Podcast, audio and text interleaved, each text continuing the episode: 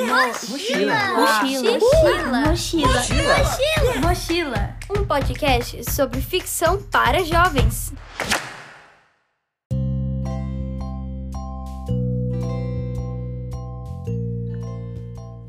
Olá! O Mochila é um podcast que nasceu não apenas para promover diálogos sobre as narrativas produzidas para os jovens, mas também para celebrá-las. Estamos chegando ao final da primeira temporada deste projeto, que foi batizada de Universos Literários. Nela, conversamos com escritores e escritoras que estão produzindo livros de alta qualidade para pré-adolescentes, adolescentes e jovens adultos no Brasil. E hoje, encerrando este ciclo do programa, eu, Caio Tosi, tenho a imensa alegria de receber um dos nossos maiores escritores para o público jovem, Pedro Bandeira. É impossível não cair neste trocadilho, já repetido milhares e milhares de vezes, mas ele é o cara. Livros como A Droga da Obediência, Pântano de Sangue, Anjo da Morte e A Marca de uma Lágrima se tornaram clássicos que muita gente guarda com afeto na memória e tantas outras ainda descobrem todos os dias. Com suas narrativas ágeis, sua sensibilidade em entender a alma e o coração do jovem e o grande respeito pelo leitor, Pedro se tornou um ídolo de gerações e uma referência para quem está envolvido na produção de literatura para adolescentes no Brasil. Eu, Neste momento, me permito sair um pouco do papel de jornalista, misturo minha experiência de leitor e escritor para dizer: é importante ouvir Pedro Bandeira. Ele sempre nos aponta grandes e belos caminhos.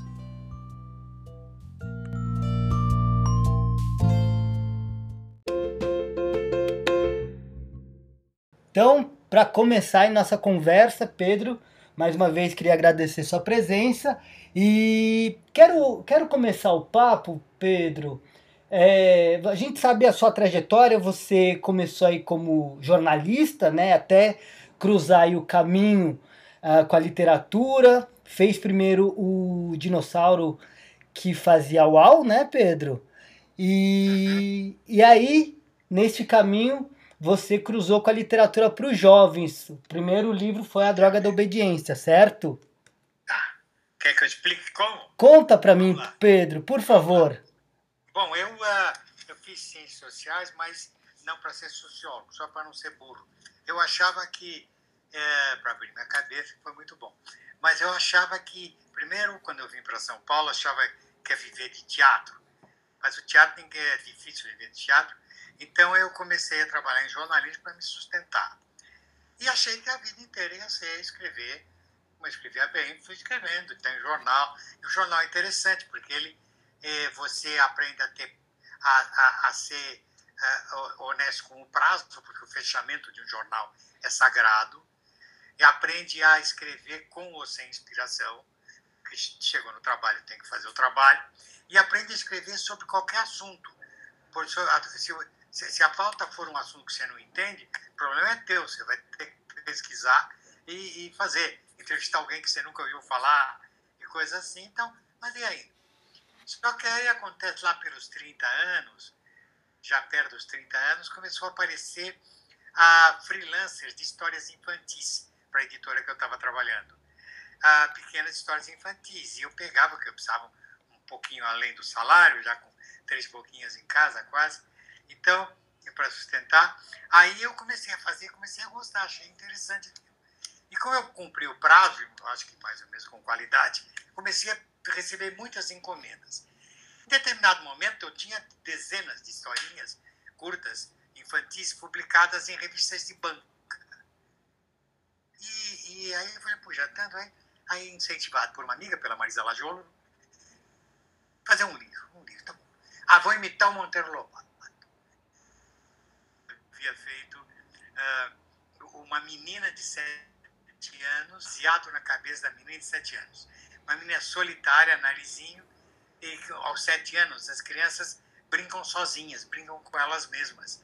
As meninas brincam sozinhas com as bonecas, falam com as bonecas, fazem chá para a boneca, aniversário da boneca. E para elas a boneca responde sim. Ela dialoga com a boneca, fica brava, põe de castigo a boneca e tal, dá aula para a boneca e tudo mais. E os meninos também brincam com seus carrinhos, soldadinho e não sei o quê. E eu jogava botão comigo mesmo e gritava gol, fazia o ruído da torcida e tudo mais. E ele, ele criou isso, uma menina tão brilhante que com a sua imaginação ela faz uma boneca falar, faz um sabugo de milho ficar inteligente, ela cria todo mundo, casa com um peixinho do rio. Isso é imaginação do Narizinho. É um sonho, ela, ela adormece na beira do riacho e depois ela já está casando com, com o príncipe quando ouve uma voz da tia Anastácia, Narizinho, vovó tá chamando. Ela acorda. Tá? Uhum. Então é lindo isso. Eu falei, vou fazer a mesma coisa. Criei então um menino, só que aí urbano, ah, que, que gostaria muito de ter um bicho de estimação e não tem. E ele brinca, então ele acha uma, um ovo, uma, uma pedra muito em forma oval. Falei, deve ser um ovo de dinossauro. Aí a imaginação faz com que seja mesmo. Uhum. E o dinossauro aparece e ele fica com o dinossauro de estimação. Ele chama de meu bichão de estimacinha. E aí eu publiquei, foi legal, foi bem recebido. Até hoje existe o livro, mas nenhum estouro, porque o livro aqui é de sete anos é difícil ele ser um estouro, né? Ah, porque a criança não pede, ela recebe, né? Uhum. Mas aí já comecei a frequentar as editoras de livros que me disseram que fazia falta, fazia falta livros uh, pra, para, o, para o ginásio, para o Fundamental 2. E aí eu falei, bom, então vou fazer. Aí como é que é? Aí nessa idade, hum, nessa idade você não é mais solitário. Nessa idade você uh, já, já tem uma turminha, amigos muito fortes, com quem você conversa, com quem você faz uh, planos, você faz até confidências, seja menino, seja menina. Então tenho que criar uma turma. E eles gostam de mistério, então tem que ser um mistério. E tem que ser um mistério, eles têm que ser os detetives mirins. Uhum. Mas como serão de um crime comum, não. O crime comum é para a polícia. Né? Alguém morreu, roubaram alguma coisa. Tem que ser alguma coisa metafórica, tem que ser alguma coisa simbólica.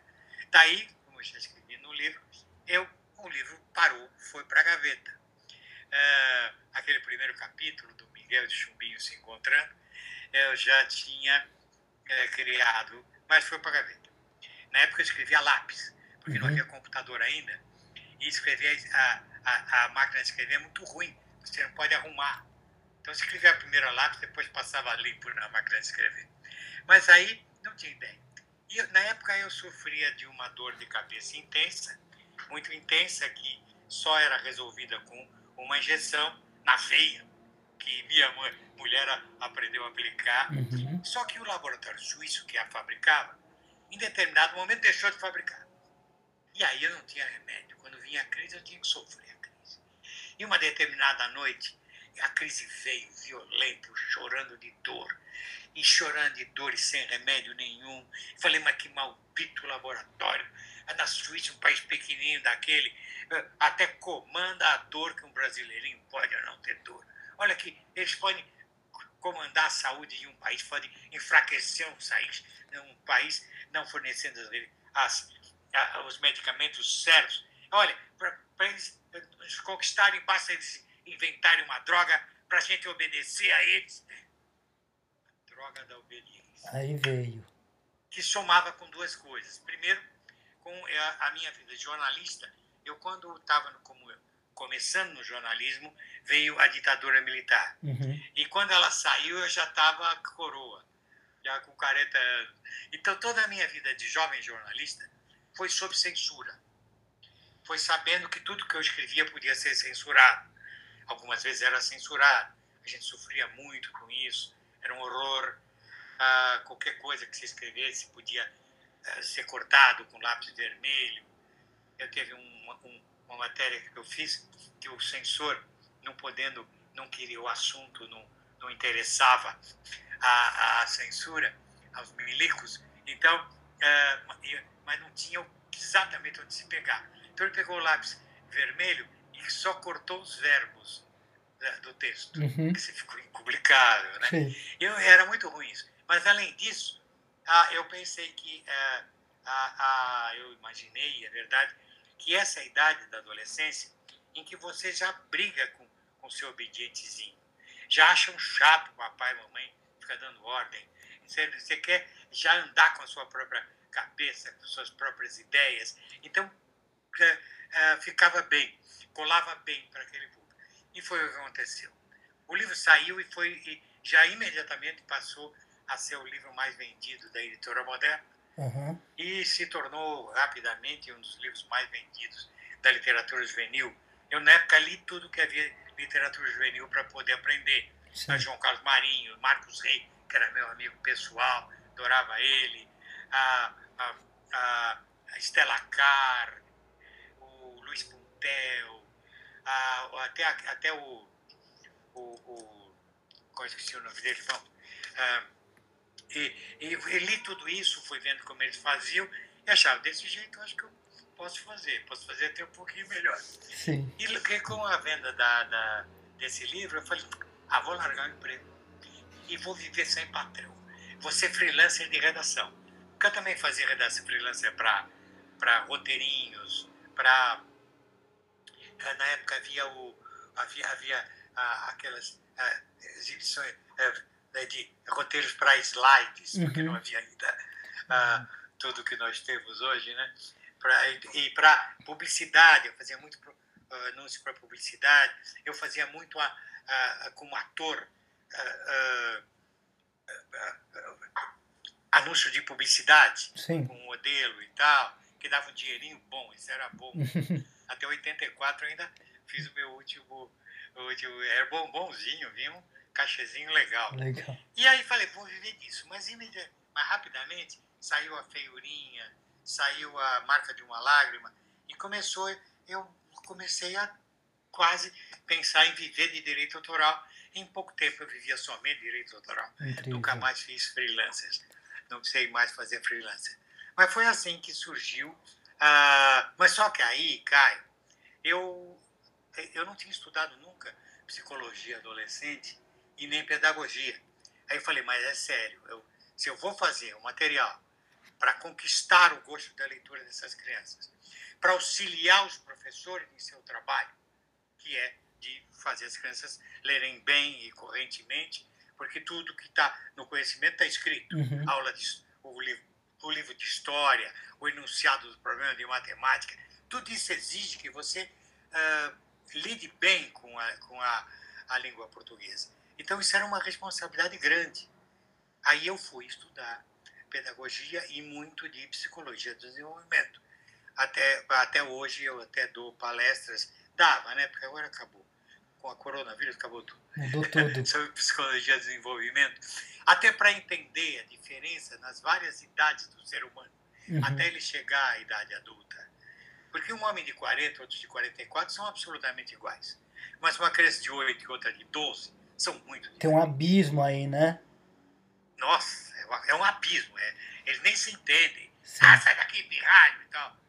Né? Você, um homem de 54 não fala com o de 50, sai daqui, pirralho. Aham. Não existe isso. Eles são iguais. Dependendo até das experiências, o mais jovem tem mais experiência que o mais velho. Sim. Mas isso em criança não é verdade.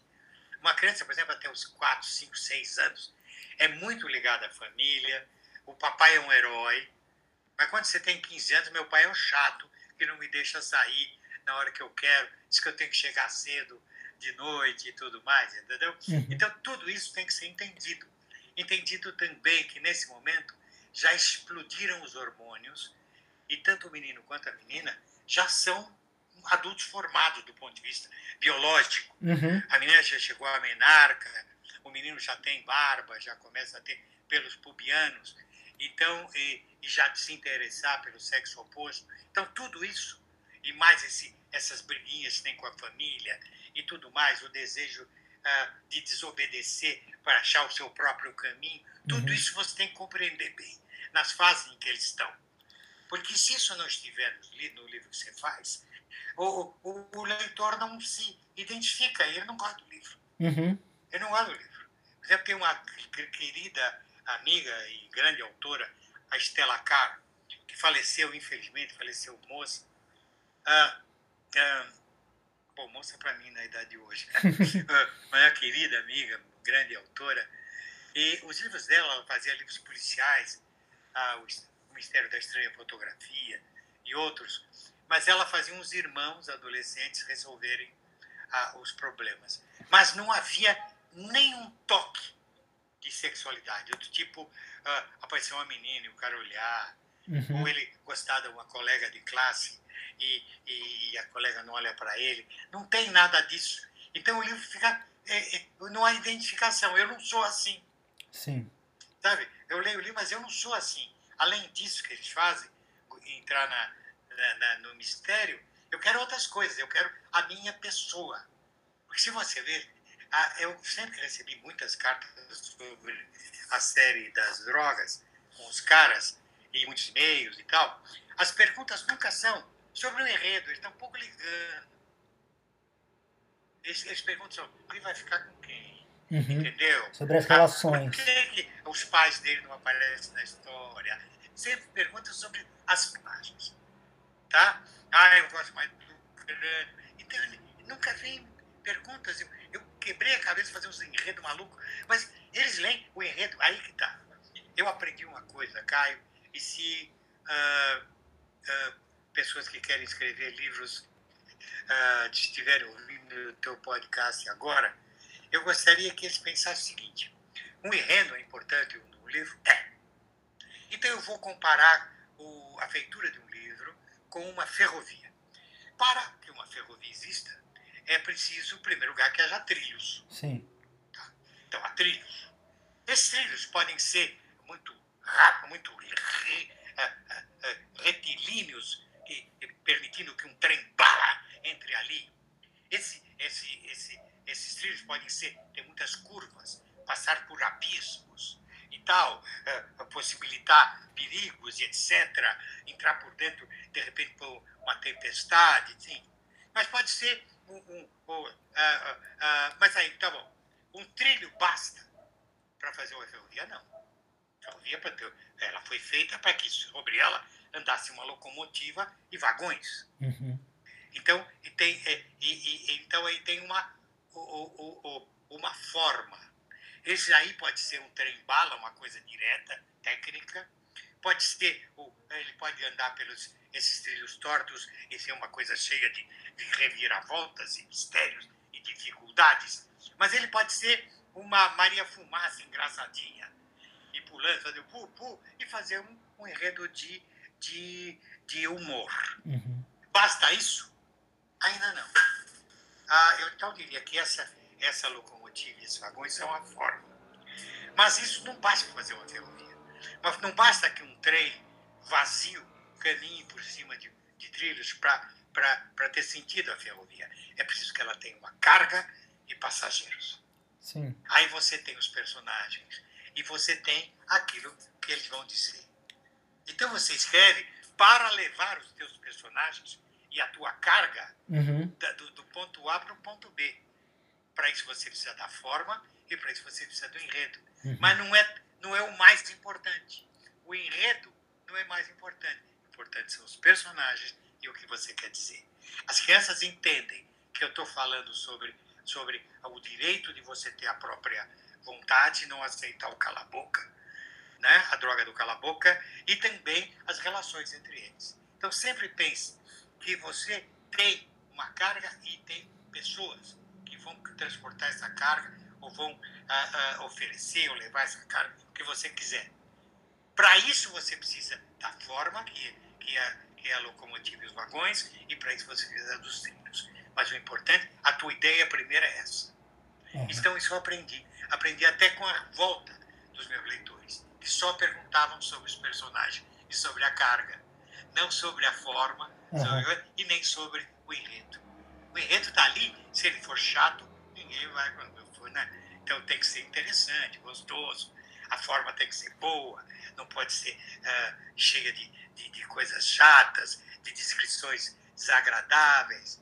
E além disso entra a modernidade, né, Caio? Você, ah, estamos num, num- já, já era o fim do século XX e agora no século XXI, ah, não é mais necessário você explicar nada. Uhum. A- a- o leitor sabe tudo.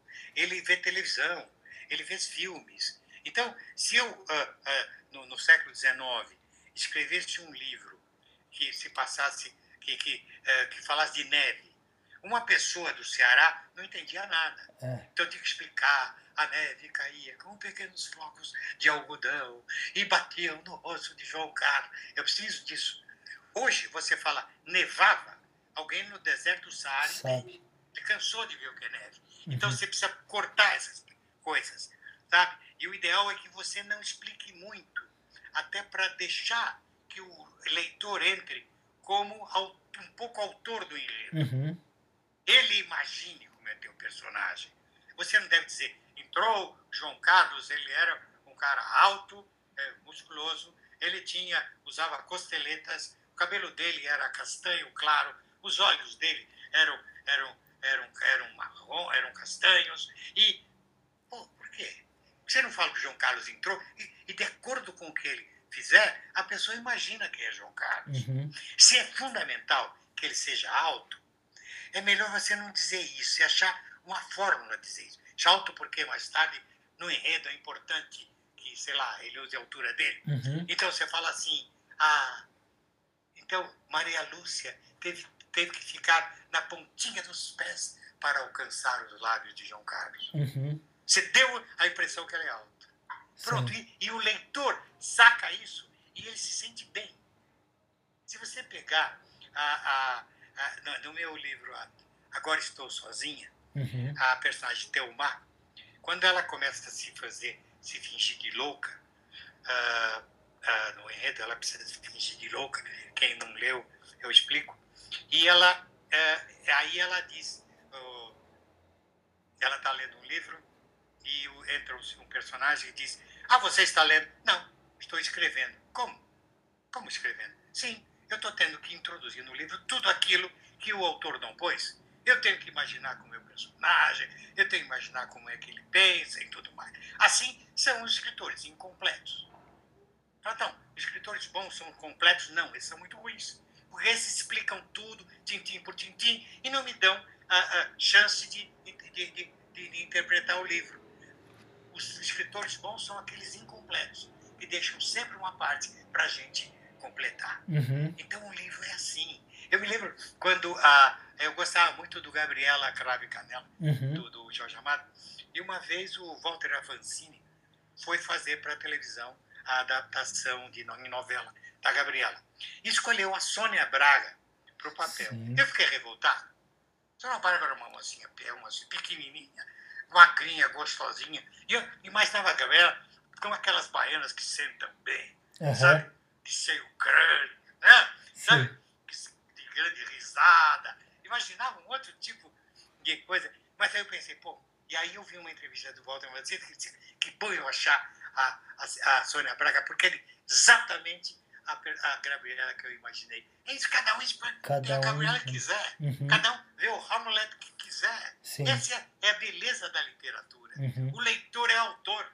É. A, a, a Marisa Lajolo tem uma, uma frase que eu uso sempre, que é o seguinte: ela diz, literatura é um objeto so- social. Para que ele exista, é preciso que alguém escreva e alguém a leia. Uhum. Não há Só livro assim se completa. É. tá? Não, não, não, eh, se você cantar no chuveiro, você cantou para você. Um cantor tem que ter uma plateia. Aham. tem que gravar um disco que alguém ouça. Entendeu? E sempre, nós, artistas, trabalhamos para, o, o- a- a- a- para todo mundo. E querendo agradar todo mundo. Nenhum artista se põe a criar imaginando que vai desagradar alguém. Uhum. Eu pego o violão e digo, vou com- compor uma canção para todo mundo ficar com raiva de ninguém gostar. Claro que não. Eu componho uma música para as pessoas se deleitarem, gostarem disso Uhum. tá? Ah, reagirem a isso. O pintor não vai, vou pintar um quadro que todo mundo vai dizer que é feio. Não, vou pintar um quadro com o melhor que eu possa, para que as pessoas digam, olha beleza, sabe? Então o artista quer agradar, por, mesmo que alguns snobs e tal digam, ah, outro dia eu ouvi um, um compositor falando da música dele e tal, e da, da- ele também era eh, eh, intérprete, e falou assim, mas o público? Ah, o público. Deixa eu não gastar azar dele. Quer dizer, por Uhum. snobismo. Sim. É claro que não é verdade. É claro que ele quer que o público goste da música dele. Então são coisas todas que a gente foi aprendendo nesses anos de literatura juvenil. Incrível. Ô Pedro, você falou aí da importância dos personagens, dos seus, das suas criações de adolescentes, né, dessas figuras adolescentes que povoam seus livros. Quais que você acha que são os personagens mais legais que você criou? Você tem? Olha, se, se eu tivesse um criado personagem que não fosse legal, eu não publicaria o livro. tá? Entendi. Aham, Ele tem que ser legal e adequado para o que vai acontecer. Aham, Veja, eu, ah, no meu livro Ciúme, Hora da Verdade, eu, ah, pela primeira vez, eu fiz o protagonista ser feito pelo vilão, pelo, uhum, pela, pelo antagonista. O protagonista é o antagonista. É porque eu queria falar de ciúme. Então, ah, ah, ah, co- como Machado fez em, em, em Dom Casmurro e, e Shakespeare fez em Otelo, eu acho que a personagem Iago de Otelo e o personagem Zé Dias de, de, de ah, ah, Dom Casmurro são muito importantes, porque eles causam tudo. uhum, As fofocas deles causam tudo. Zé Dias, fica, o, o, o Bentinho é um cara muito ingênuo, muito bobinho, e ele fica enchendo a cabeça do Bentinho, dizendo, tá vendo? Olha aí, olha, a, a, a, a, a Capitu, olha aí, não sei o quê, tem um olho de cicana, tá vendo? Simulado, você não acha?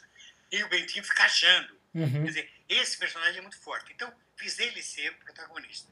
Aí eu tinha que criar uma menina, que é Yara, para parecer com Iago, uhum. eh, eh, com, a- com todos os defeitos do personagem. Sim. Então, é um personagem mau. Então, eu quis criar aquela maldade, que não é uma maldade intrínseca, é uma maldade possível na adolescência. Na adolescência, um adolescente pode fazer uma sacanagem Uhum. por ciúme, por inveja. Pode fazer. Não que ele, no fundo, não viva, vire um adulto sacana, mas ocorre isso. Sabe? Ah, é- é, pode ocorrer, um menino está fazendo, o, o, sei lá, um desenho mais bonito que o dele, ele vai borra o desenho do Uhum. colega, por inveja e tal. Sei lá, isso pode acontecer e a psicologia diz que isso existe mesmo. Nós temos isso dentro de nós. Ah, o, o, o Freud dizia que nós temos três pontos da nossa per- personalidade. E primeiro é o, é o, é, é, é o ego, que é aquele que eu exibo para os outros. Eu bigode para todo mundo, sabe? Eu faço a barba, eu Uhum. procuro ser educado. Isso é que eu exibo para os outros. Não é exatamente o que eu sou. O que eu sou está dentro do id, um veda, onde estão todas as minhas, as minhas paixões, que podem ser grandes Uhum. Eu posso ter uma paixão tão grande que ah, eu- uma crítica tão grande. Então, se passa uma mulher gorda, eu falo, ó, a senhora é gorda, hein? Falaria isso, porque eu estou achando ela gorda. Uhum. Ou uma mulher que eu quero muito, eu pulo e agarro estupro. Por isso ele diz que nós temos um super-ego, que, é, isso, que são as morais, que, que é a educação, que é a cultura que, que domina um pouco esse id. Tá? Uhum. Então, é, esse superego, ainda na formação da personalidade, na, na adolescência, ele cria uns certos furinhos e solta alguma coisa Uhum. que aí a experiência fará com que esse adolescente veja que aquilo foi mal e tape de novo, para chegar na idade adulta uma pessoa mais civilizada. Sim. Então é aí que dá o que eu mais gosto. Eu gosto dela porque ela é negativa, Aham. porque ela tinha que ser, eu precisava que ela fosse. Ah, eu, eu gosto demais de Thelma porque ela é extremamente confusa e compulsiva. Tá? Aham. É, é, pode ser que tudo aquilo, assim como em Hamlet, porque Thelma é o contrário de Hamlet. Hum. Sim. Lê de trás para frente. Aham. É, ela é compulsiva, como Hamlet era. Será que houve mesmo aquele crime? Ou é a imaginação doida do Hamlet? Tá? Ou- ou ele é complexo de Édipo, ele, ele gosta da mãe, da Gertrudes. Tá? E Aham. pode ser isso, ciúme, porque a, a, a- a mãe viúva em casa com o tio, aí acha que o tio matou o pai, pode ser que não tenha matado, e você pensa, se matou mesmo. Então, por isso que essa peça é imortal, Uhum. e por isso que Ote- Otelo e Dom Casmurro são imortais. Porque sempre fica aquela duvidinha. né?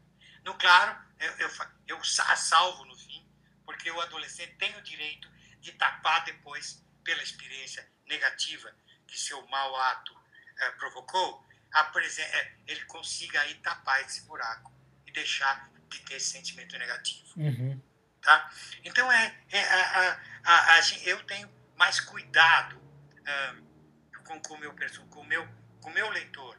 O personagem, você notar, é o meu leitor. Sim. Nenhum dos meus personagens juven, juvenis, protagonistas, é diferente do meu leitor. Uhum. Eles são de diferentes leitores. Mas eu tive outro dia, Caio, uma experiência que eu caí do cavalo. Ah. Eu, eu quase que caí, que morri de uma gargalhada.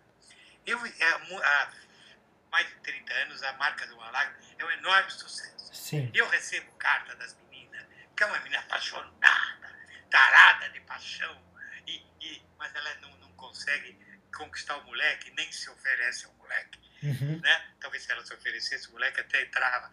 Mas ela sofre, faz poesia e tal. E, e as meninas me escrevem. Nossa, adorei essa história.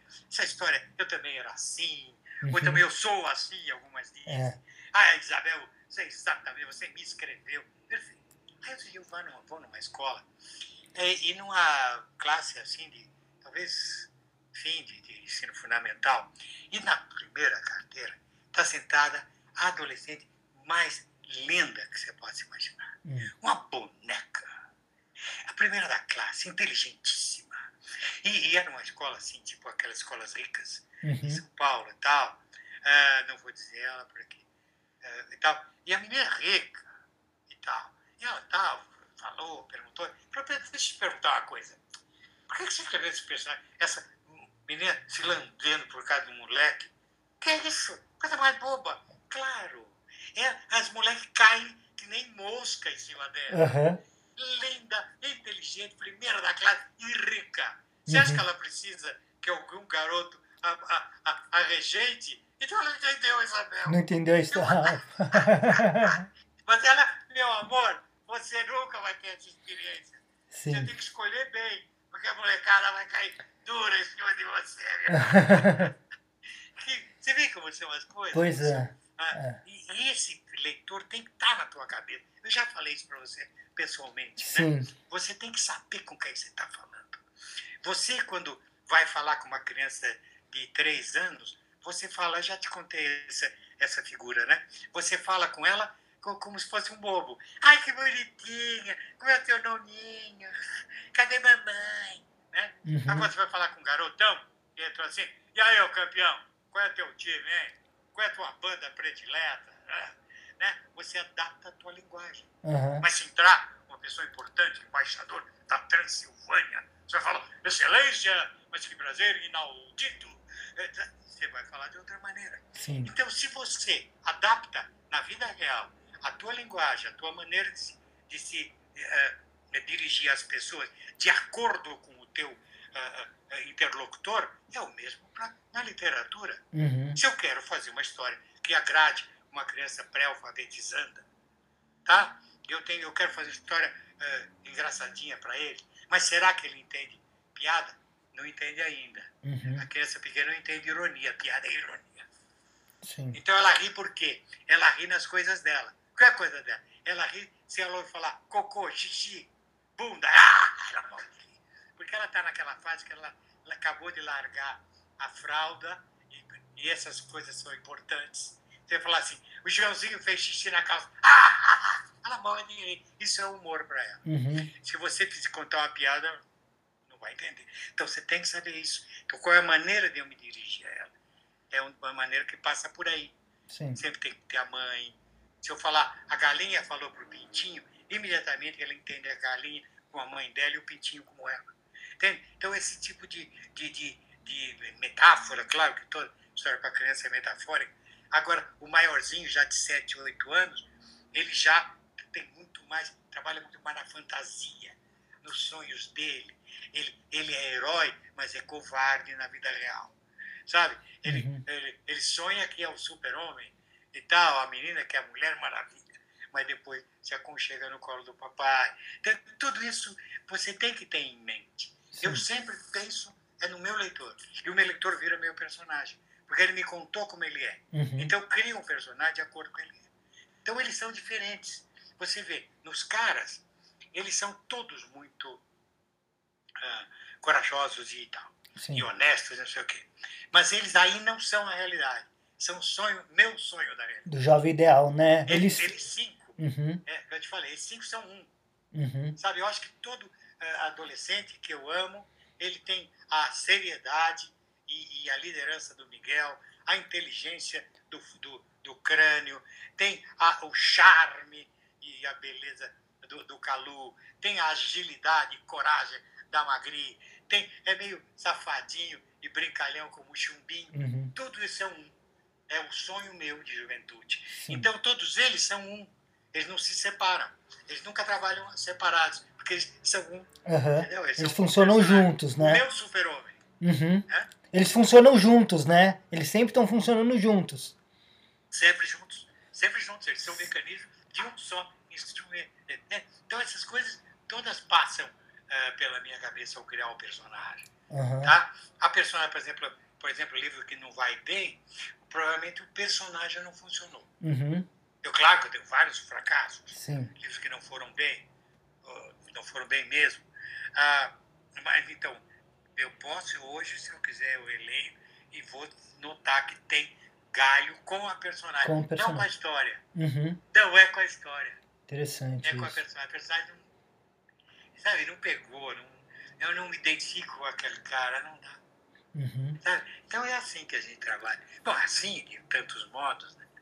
Ô Pedro, e, o- e como que foi o processo para você construir o teu estilo de escrita? Você bebe muita fonte do cinema, né? Essas cenas curtas, esses ganchos. Como que você chegou a isso, principalmente aqui no, no Juvenis? Eu tô, eu tô com alguns aqui, eu tô com a droga, tô com a marca de uma lágrima. Aham, Você vê o seguinte, né? Ah, ah, hoje, o- o- tudo é rápido. O teu leitor, mesmo que ele leia mal, ele está acostumado com a televisão, está acostumado com o cinema, ele está acostumado com cortes de cena. uhum, Um personagem já entra falando. Ele não tem. Se eu for demonstrar na, na, na, na estação de, de, de ônibus do, do, do tal, estava aquela multidão, aí entrou um rapaz assim, assado. Não, eu tenho que ter assim. Miguel entrou e falou: Eu quero uma passagem para Botucatu. Pronto, Uhum. é isso. Ele já entendeu onde ele está tá? e, e o que, é que ele está fazendo. Eu não preciso perder tempo. Então corta. uhum, Aí ele contou, eu posso cortar e botar ele dentro do ônibus. Eu não preciso descrever ele entrar no ônibus.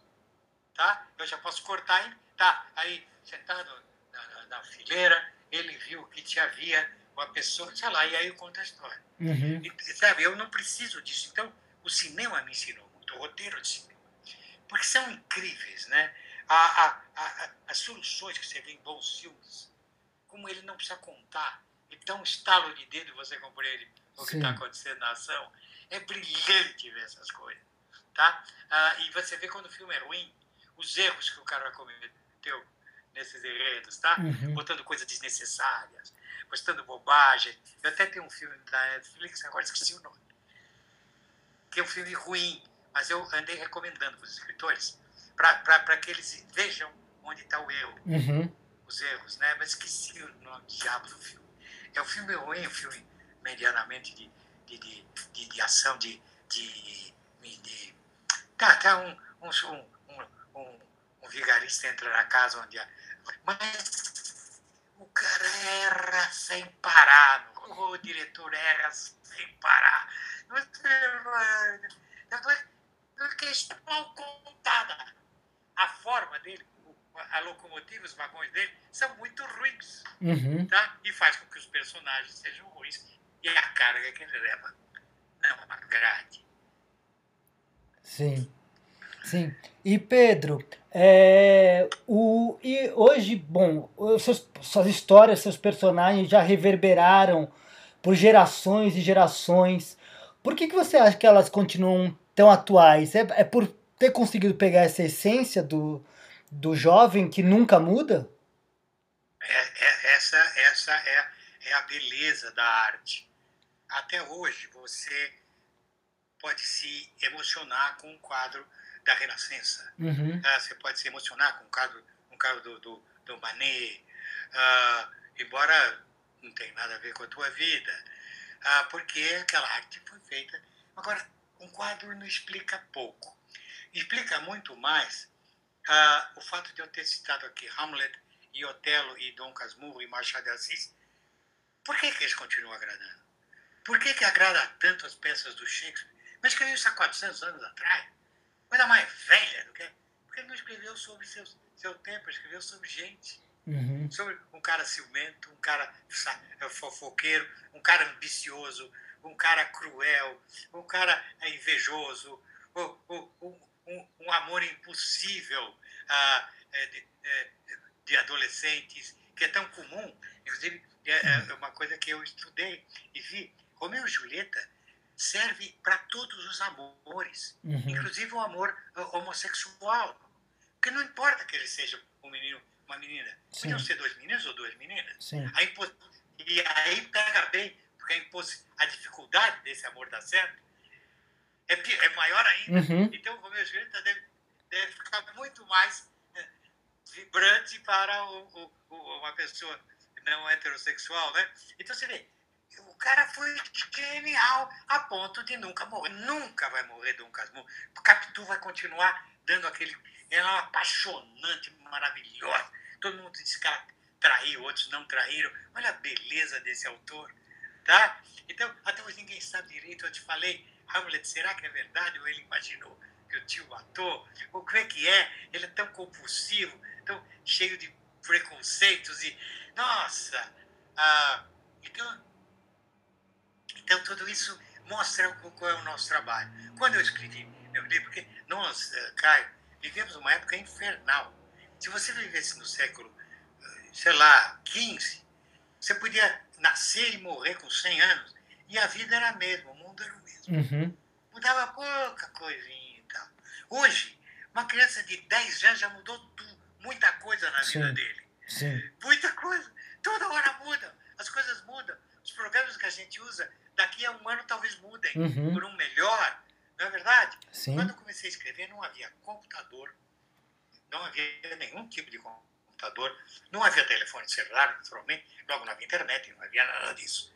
Ah, e o, o menino, os meninos, os caras, estudam numa escola de classe média alta, ah, ou de classe alta até, e eles vão, e eles vão para telefonar, eles vão um telefone público, Aham. enfiam uma moedinha Sim. e fazem rock, rock.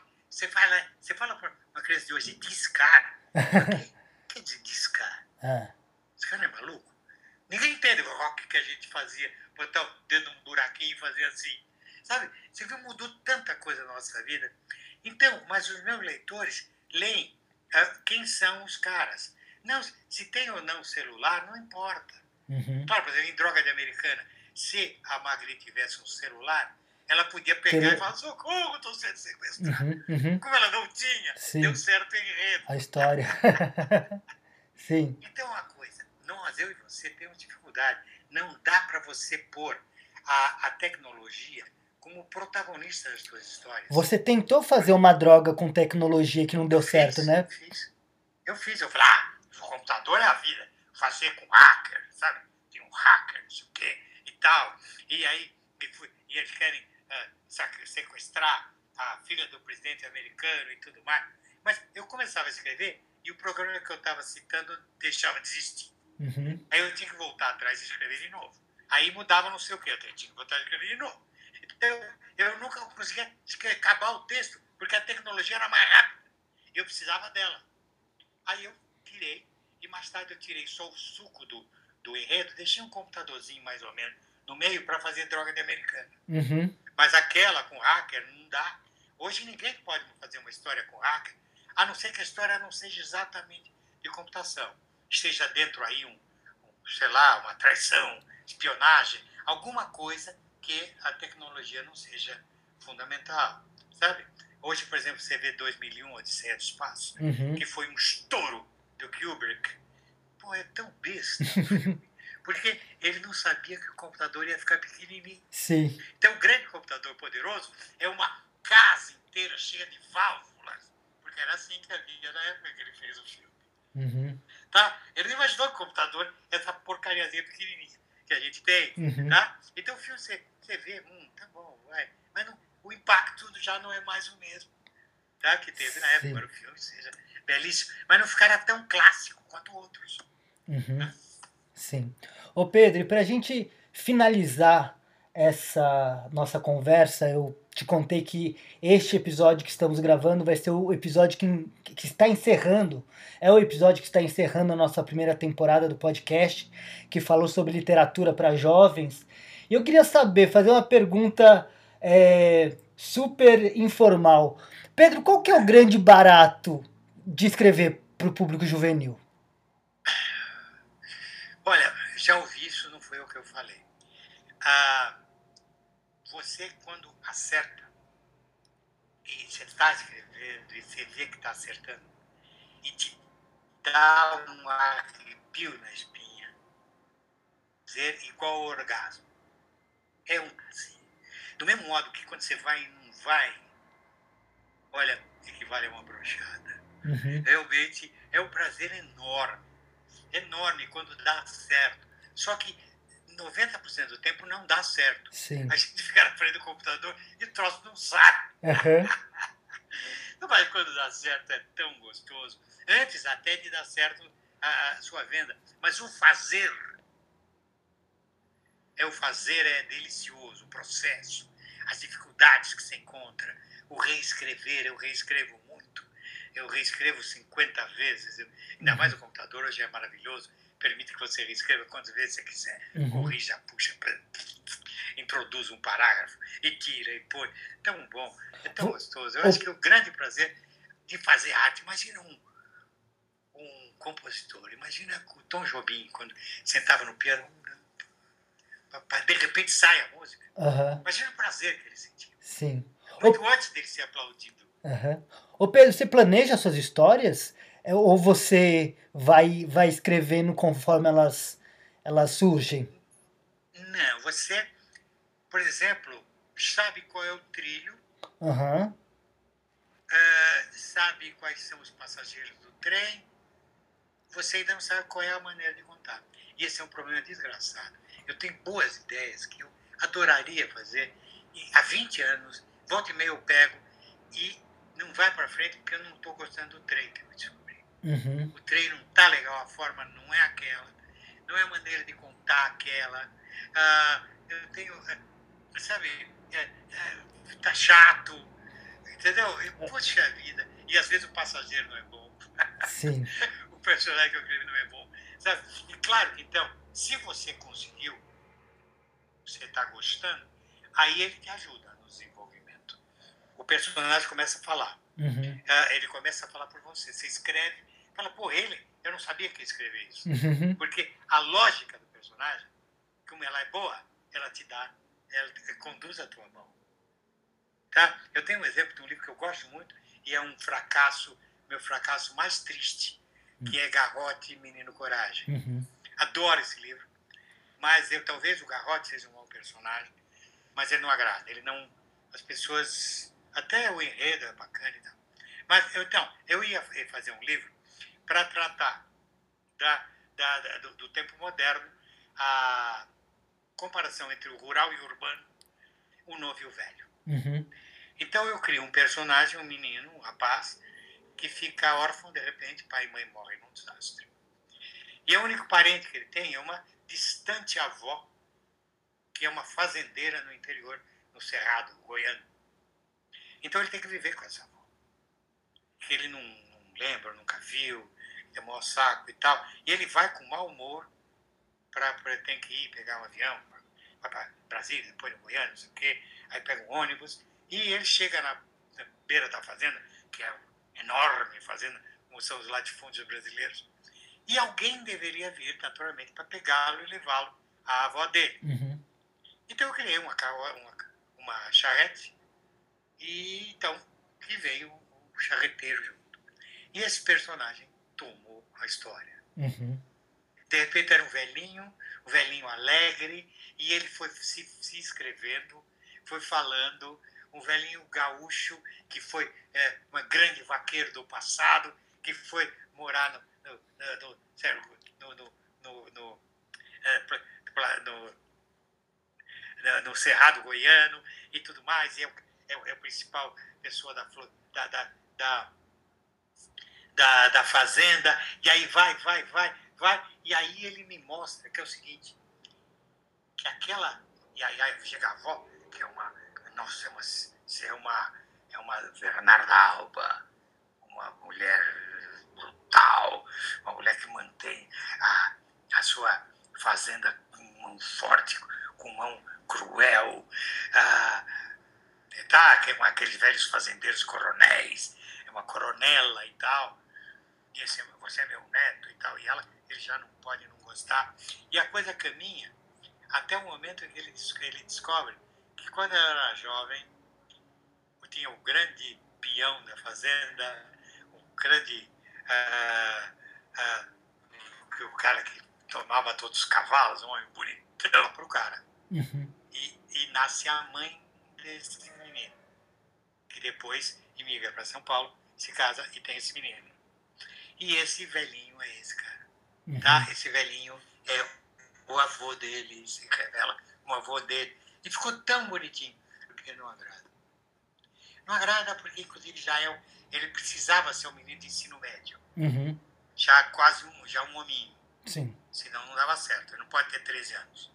Então, como eu sou adotado na quinta série, quinto ano, sexto ano, é, não há identificação com a personagem. Uhum. É uma personagem já pronta, sexualmente pronta, tem uma, uma cena sexual com uma menina da fazenda, Uhum. ah, uma caboclinha maravilhosa e tal.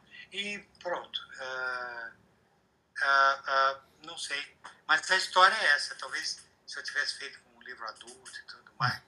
Mas é que está aí que tá a adequação com o leitor. Sim. Eu acho que é a falta de adequação. E não há como eu consertar. Uhum. Eu não, eu não poderia reescrever. Suponho que o livro não foi ainda lançado, mas eu já descobri tudo isso.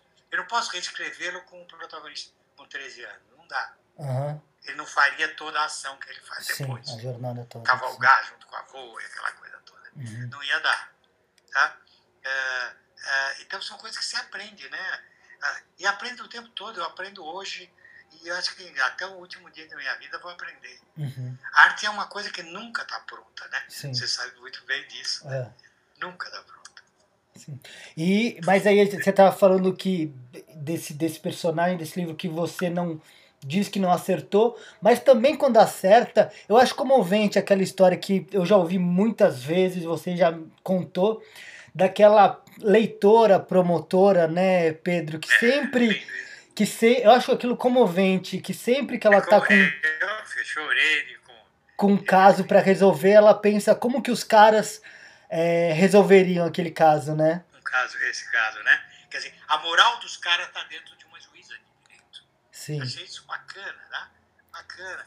E essas coisas são. Você sabe, depois a gente, como autor, quando agrada, você passa a ter uma responsabilidade muito grande com o teu leitor. Uhum.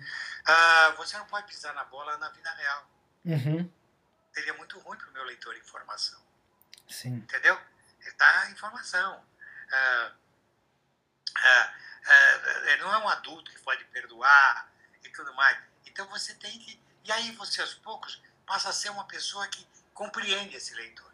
E, e ele escreve cartas te usando, ah, ah, te fazendo perguntas e confidências que ele não faria para a mãe e para o pai. Uhum. Porque para esse meu autor predileto eu posso. Sim. Era muito linda as cartas que eu recebi. Elas estão todas na Unicamp.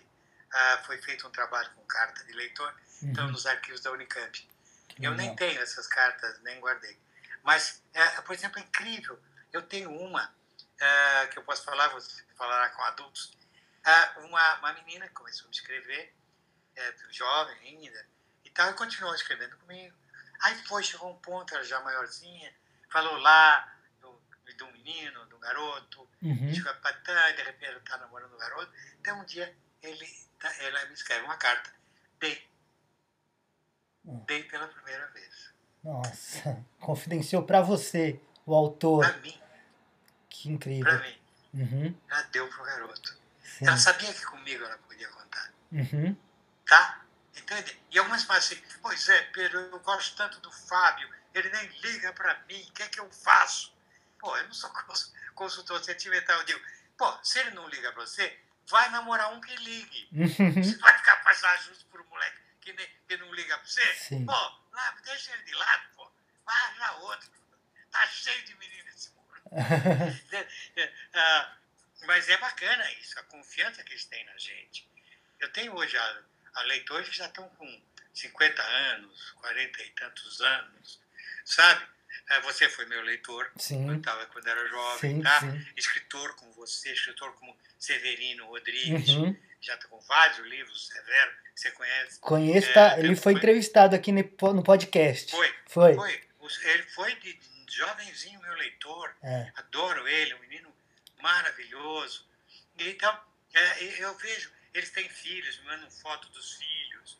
Os filhos crescem e Aham. tal. Ah, uma coisa tão linda, tão bacana. Os pais acabam ficando meu amigo. Tá? Tem umas que, eu, que umas meninas, para mim, são minhas filhas. Aham. Eu trato elas de filhas, porque, sabe, a Priscila, na Priscila, que você conhece, Aham. ela é como se fosse minha filha íntima, tá?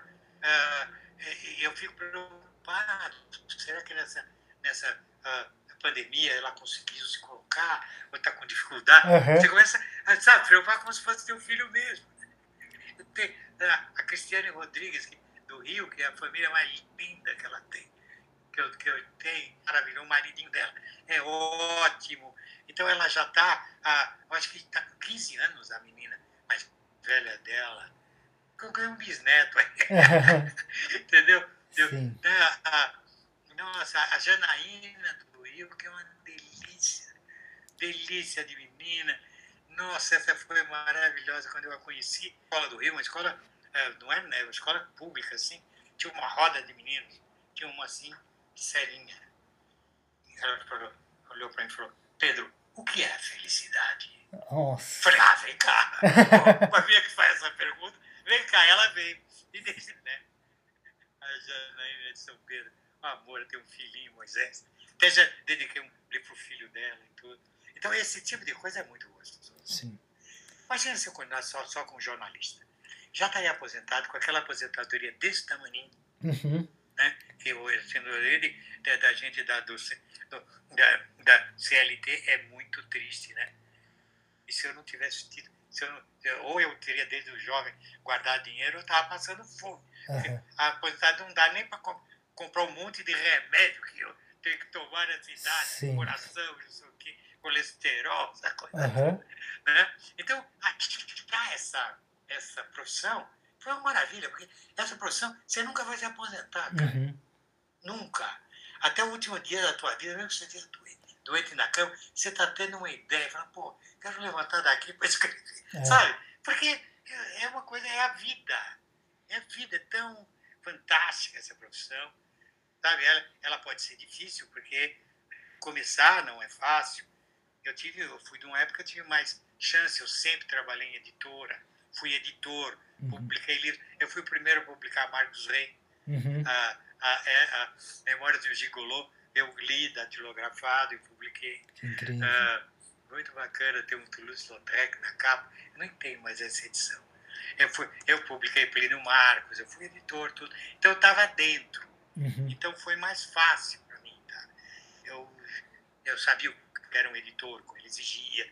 Então, como eu mesmo me exijo, como exigia dos outros. Uhum. E exijo, eu sou duro, sou exigente, por favor, né? Você Uhum. E tem que ser exigente, porque se você não for exigente, você não ajuda o cara. Uhum. Se você Sem ficar alisando, ah, tá ótimo. Você tá prejudicando ele. Você diz, não tá ótimo. Uhum. Mexe aqui, porque aqui tem, sabe? Se o cara quer, que- se você quer que o cara te ajude, pô, o cara vem alisar, pô, eu, então não vinha, tá bom? Minha mãe me alisa o suficiente, Sim. é verdade? É. Tá, então tem isso. E então já tava. Agora imagina uma pessoa jovem ah, que quer entrar. ah, agora escrever não é só escrever para criança, é escrever discurso, é escrever na publicidade, é, é fazer roteiro de cinema, é Uhum. fazer. É fazer. O cara, você tem a- uma arma que é domínio da, da língua portuguesa, que é fantástico, te abre qualquer porta. É Se você se candidatar a, a, a, ao quarto caso, um cargo político, o teu discurso vai ser melhor, mas vai ser mais bem feito. Entende? Então escolhe o caminho que quiser. Mas o ideal é que você já trabalhe com, com, com a língua. A maioria dos escritores eh, saíram do jornalismo, professores. Tá? É raro um engenheiro que virou escritor. ele pode escrever de livro técnico. Mas geralmente é um professor de português, tá? na, na, na faculdade, não sei o quê. Tá? E se ele tem uh, uma ideia de, de, fantasia maior, ele pode virar uhum. um escritor de ficção. Sim. E assim, todo, todo mundo, todos meus colegas vieram aí, foram professores, publicitários. Uh, que, por exemplo, a Eva Furnari não foi exatamente, porque ela começa pela imagem, pelo uhum. desenho. Sim.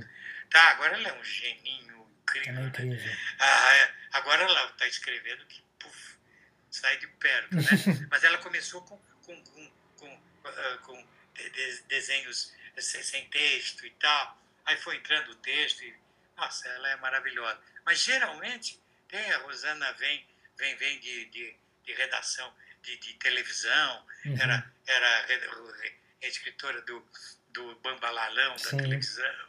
E tem todos, uh, o, o Ricardo Azevedo, professor, então, entende? filho de, de um grande autor, uhum. que é o Haroldo Azevedo, que era o grande autor de livro didático, tudo mais. Então, é, o caminho é esse. Você tem que estar aí. Como eu sempre estive, desde 18 anos, trabalhando com texto, foi menos difícil. Porque trabalhando com texto eu estava nos meandros. Uhum. Tá? Então, é, é difícil alguém me recusar um livro. Porque, claro, hoje em dia não, eles querem até que seja ruim. Mas uh, uh, eu que tenho que ser o crítico do, do meu mesmo, senão quebra a cara. Mas então eu aconselho isso. Agora, leia mais que a humanidade. Sim. Leia mais que a humanidade. Leia sem parar. Leia criticamente, do tipo, hum, eu não estou gostando desse livro. Será que ele está bem escrito? Como é que esse cara escreveu? Como é o personagem principal? Eu acredito nele? Começa a julgar o uhum. que você está lendo. Hum, eu não gostei porque esse personagem tá, tá, não tá bom. Isso que ele fala não, não, não, não, não condiz com a personagem que ela estava descrevendo. Então você vai, ao descobrir os, os defeitinhos de um livro que você não gostou, ou dizer, puxa, como ele caminhou bem para estourar no fim desse capítulo, sabe? Hum, olha como ele preparou a cena. Então, é, sabe, é lendo que você vai aprender. Sem dúvida. Agora, como você citou, o cinema ensina muito. O cinema ensina muito. Porque o cinema tem que ser conciso. Uhum. Tem que contar uma história enorme em duas horas. É. Tá, como é que eles fazem isso? É incrível. Você, ah, eu tem um livro, um filme que eu adorei, ah, que se chama, como é que é? É, é crime, crime, crime em família. É um filme argentino sensacional que tem no Netflix, que tem um personagem que está injustamente preso e tudo mais. E, e ele não conta o cara sendo solto. Ele mostra, é, primeiro, uma pessoa pegando uma boa prova e, e, e abrindo a porta a um juiz, dizendo: está aberta a sessão de, de, de revisão. Pois não. Se a pessoa entra, fecha a porta, pronto. Então você sabe que ela foi Uhum. uh, uh, libertada. Sim. Tá? Não precisa. Aí sabe, seria chato se é, né? ele repetir a prova para o juiz. O juiz, ah, agora entendi. Não. Você, ele mostrou bem que a prova era forte. E quando a pe- pessoa entra falar com o juiz, pronto, está resolvido. Então, sabe, isso é, é, é, é- é talento de texto. Uhum. E o cinema ensina para cachorro. Às vezes, o olhar de um ator, ah, sabe? Tem, um filme que eu amo, que é o Rastros de Ódio, Uhum. do, do John Ford com, com o, o John Wayne. Tem uma hora que ele pega e, e- e vai atirar nos índios. Ele faz um olho de ódio tão grande que você fica percebendo, ele não está atirando para se defender, ele é um racista miserável. Aham. Ele mostra com o rosto que é um racista. Sabe, ele não está se pá, pá, pá, porque ele está atacando, não. Ele, sabe, ele faz um olho. Eu estou até exagerando. Só o olho que ele arreganha. Putz, esse cara é racista. Acabou. Na hora. Entendeu? É, é, isso te ensina muito. Veja, reveja um filme que você gostou. Como é que esse cara escreveu esse filme? Como é que ele cortou essa cena para outra? É todo um aprendizado. Uhum. E é um aprendizado que não, não ensina na escola. Não dá para você fazer uma faculdade para formar um escritor. Ah, a faculdade vai ensinar, vai ensinar colocação pronominal. Sabe? Eu, por exemplo, sou um especialista em colocação pronominal. Tenho alguns problemas com as mesóclises, mas ninguém pode dizer que eu não sou especialista. então, vai te ensinar, sabe, a história da língua e não sei o quê, a morfologia. Tudo bem, isso é maravilhoso. Você vai sair um bom professor de português, mas não vai sair um escritor. De jeito nenhum. No jornalismo, você não vai sair um redator. Eles vão te ensinar técnicas do jornalismo. Sim. Mas ou você é capaz de ser um redator ou não é. Isso é algo. É como um pintor. Você pode. Ele, o professor pode empinar, te ensinar como misturar as tintas e tal. Mas você tem talento de fazer um quadro bonito ou não tem. É. Sabe? Tem muita gente que aprende a tocar violão. Mas quantos toquinhos saem? Pois Sai é. um. É. Tem, todo moleque chuta a bola. Mas quantos mestres surgem? Uhum. Se não um. Entendeu? É um milhão de meninos jogando bola. Então, arte e esporte é uma coisa que é, a, a tua história de vida pode criar. Uhum. Uma pessoa, por alguma razão, ah, leu muito, ou tinha uma, pai, uma mãe que contava história e se interessou, então ele leu muito, e ele eh, gostava de fazer redação na escola, e o professor gostava e elogiava, sei lá, sei lá o que, que é, sei lá o que, que é. Mas ele teve algum, ele, ele se fez, não sei se é nada, não é de inato, eu não sei. Eventualmente um grande cantor nasce com uma gargantinha boa, né? Uhum. Mas ou ele treina muito, Sim. tá? Muita gente aprende a tocar violão, muita gente aprende a tocar piano, mas para você ser concertista, você vai ter que suar a camisa. Sim. Sabe? O Messi não é um cara que nasceu jogando bola e né, nos intervalos ele fica comendo melancia, não. É um cara que treinou que nem um cão e continua treinando que nem um cão. Sabe? Treinando, treinando, melhorando, melhorando, aprendendo. Ah, eu vi o Pelé surgir. Eu sou de Santos. Sim. Ele é um ano e meio mais velho que eu. Ele, ele, é, uma vez a gente era jovem, falou, o Santos arrumou um menino que veio de Bauru, um cara incrível, jogava no aspirante, né? Aí a gente ia ver o jogo do aspirante, ah, ah, ia ver. E o menino era incrível, aquele garoto, Era magrinho, pá, era um inferno, né? Ele tinha um outro Raimundinho, que era o centroavante, que era também muito bom, e, e isso era 9 a 0 11 a 0 jogos e tal. E uma vez eu fui- não tinha jogo, e eu fui ao, à Vila Belmiro, e era só treino, Aham. treino físico e tal. O, o treinador falou, não, pode ir todo mundo embora. Foi todo mundo embora, ele não. O Pelé ficou sozinho lá. em campo, treinando bater falta, com muitas bolas, e treinando sozinho. Uhum. Ficou mais, até anoitecer ele ficou treinando. Então é isso. O escri- Você quer ser escritor? Seja. Mas seja 24 horas por dia. Sem dúvida. Pedro, puxa, muito, muito obrigado por esse papo, por essa aula. Eu agradeço imensamente a sua generosidade sempre, sua disponibilidade, sua atenção e obrigado por ter topado o convite e obrigado por tudo mesmo, Pedro.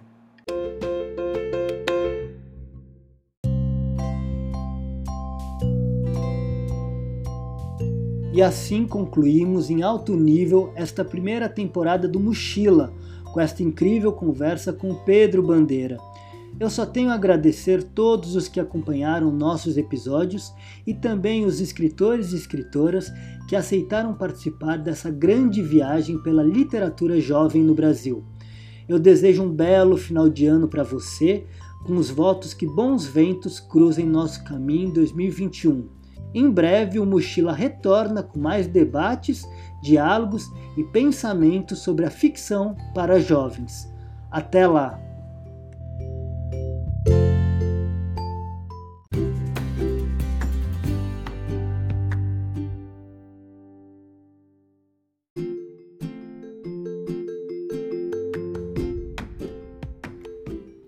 E ao final de cada episódio, eu agradeço os amigos e parceiros que ajudaram de alguma forma na realização deste podcast.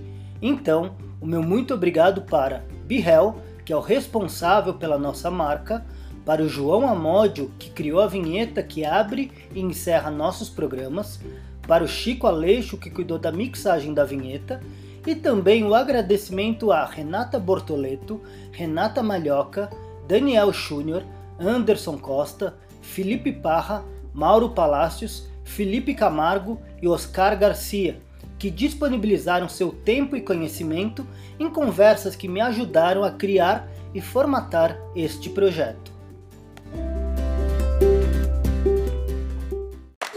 Mochila. Mochila. Mochila. Mochila. Mochila. Um podcast sobre ficção para jovens.